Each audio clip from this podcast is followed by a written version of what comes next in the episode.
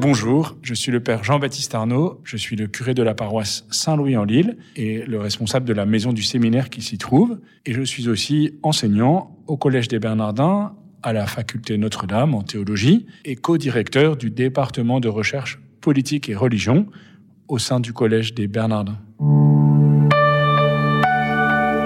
Pourquoi prêcher? C'est une question qu'on peut légitimement se poser. Pourquoi prêcher? Parce que Jésus nous le demande. À la fin de l'évangile, dans l'évangile selon saint Matthieu, au chapitre 28, allez de toutes les nations, baptisez-les, apprenez-leur à garder mes commandements. Et au chapitre 16 de l'évangile de saint Marc, à la fin, cette proclamation s'élargit à toute la création. Proclamer l'évangile à toute la création. Les actes des apôtres, les lettres de saint Paul, les débuts de l'Église nous montrent cette prédication euh, en action, si je puis dire. Pourquoi prêcher?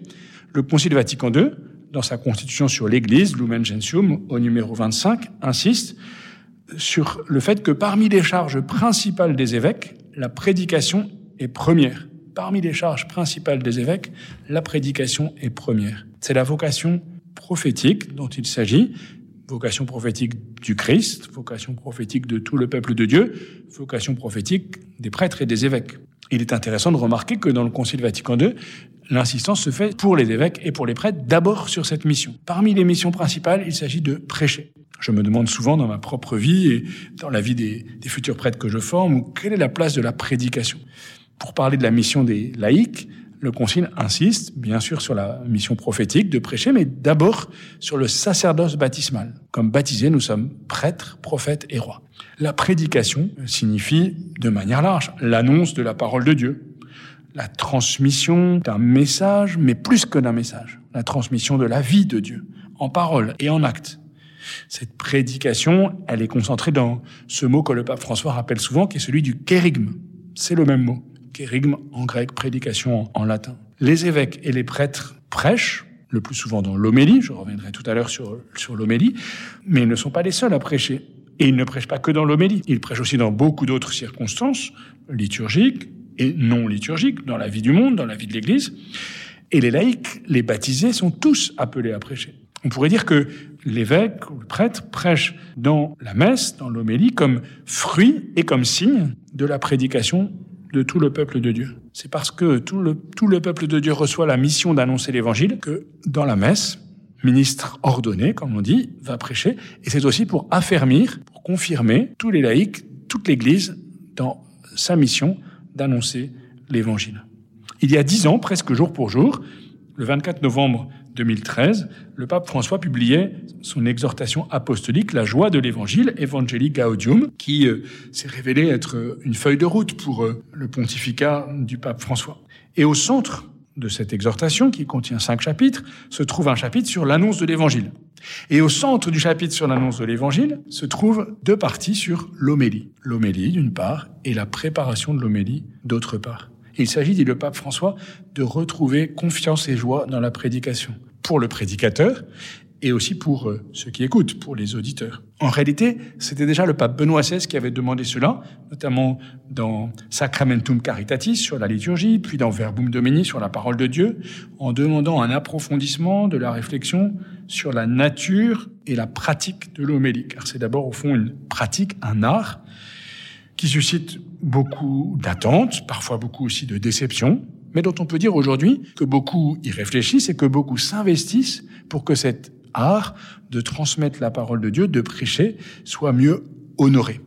Le service d'optimisation des homélies, par exemple, prend au sérieux cette responsabilité qui est celle des laïcs d'aider des prêtres à prêcher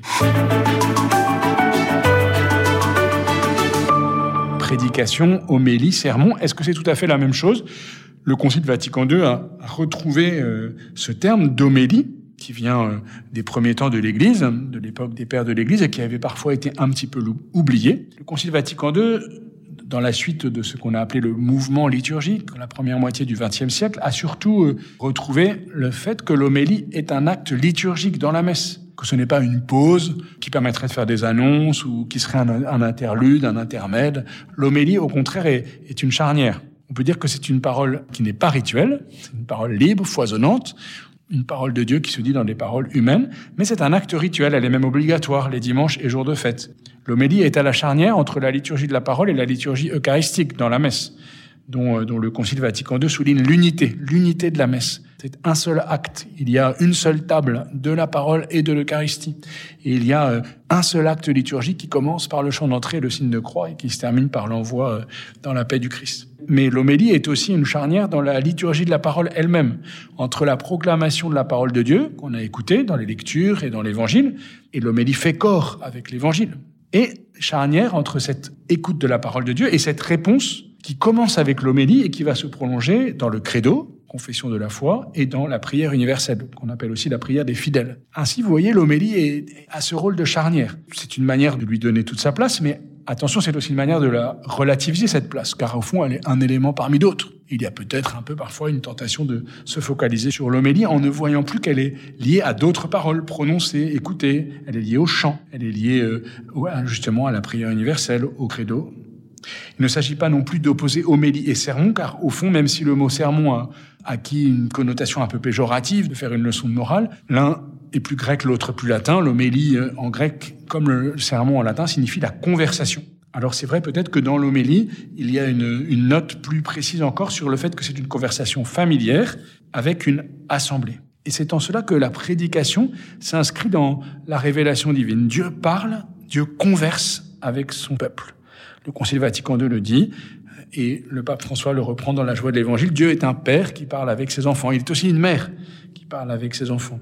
Et toute prédication, pour euh, être préparée pour être euh, pertinente, pourrait-on dire, suppose de prendre en compte quatre questions. Et je termine par ces quatre questions, qui sont aussi quatre dimensions.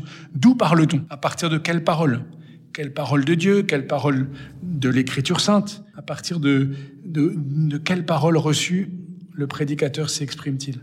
À qui parle-t-on? À quelle assemblée? L'homélie est toujours une parole adressée. L'assemblée reçoit la parole, mais elle l'inspire également. Dans quelles circonstances parle-t-on? Circonstances de la liturgie, circonstances de l'histoire. L'homélie est toujours une parole dans l'histoire, une histoire faite de personnes qui sont libres et qu'il s'agit d'apprendre à écouter et à aimer. Et puis, qui parle? Et comment parle-t-il, ce prédicateur? Qui est-il, ce témoin oculaire qui voit les œuvres de Dieu et ce serviteur de la parole, comme le dit euh, Saint Luc au début de son évangile? La parole de Dieu se dit toujours dans des paroles humaines, balbutiantes, mais elles sont toujours euh, portées par celui qui a conscience d'être un humble serviteur, qui a conscience de sa charge de porter euh, la parole de Dieu et d'être toujours précédé par un prédicateur intérieur qui est l'Esprit Saint, qui est le Verbe de Dieu qui vient parler dans les cœurs avant même et après qu'une parole extérieure a été prononcée.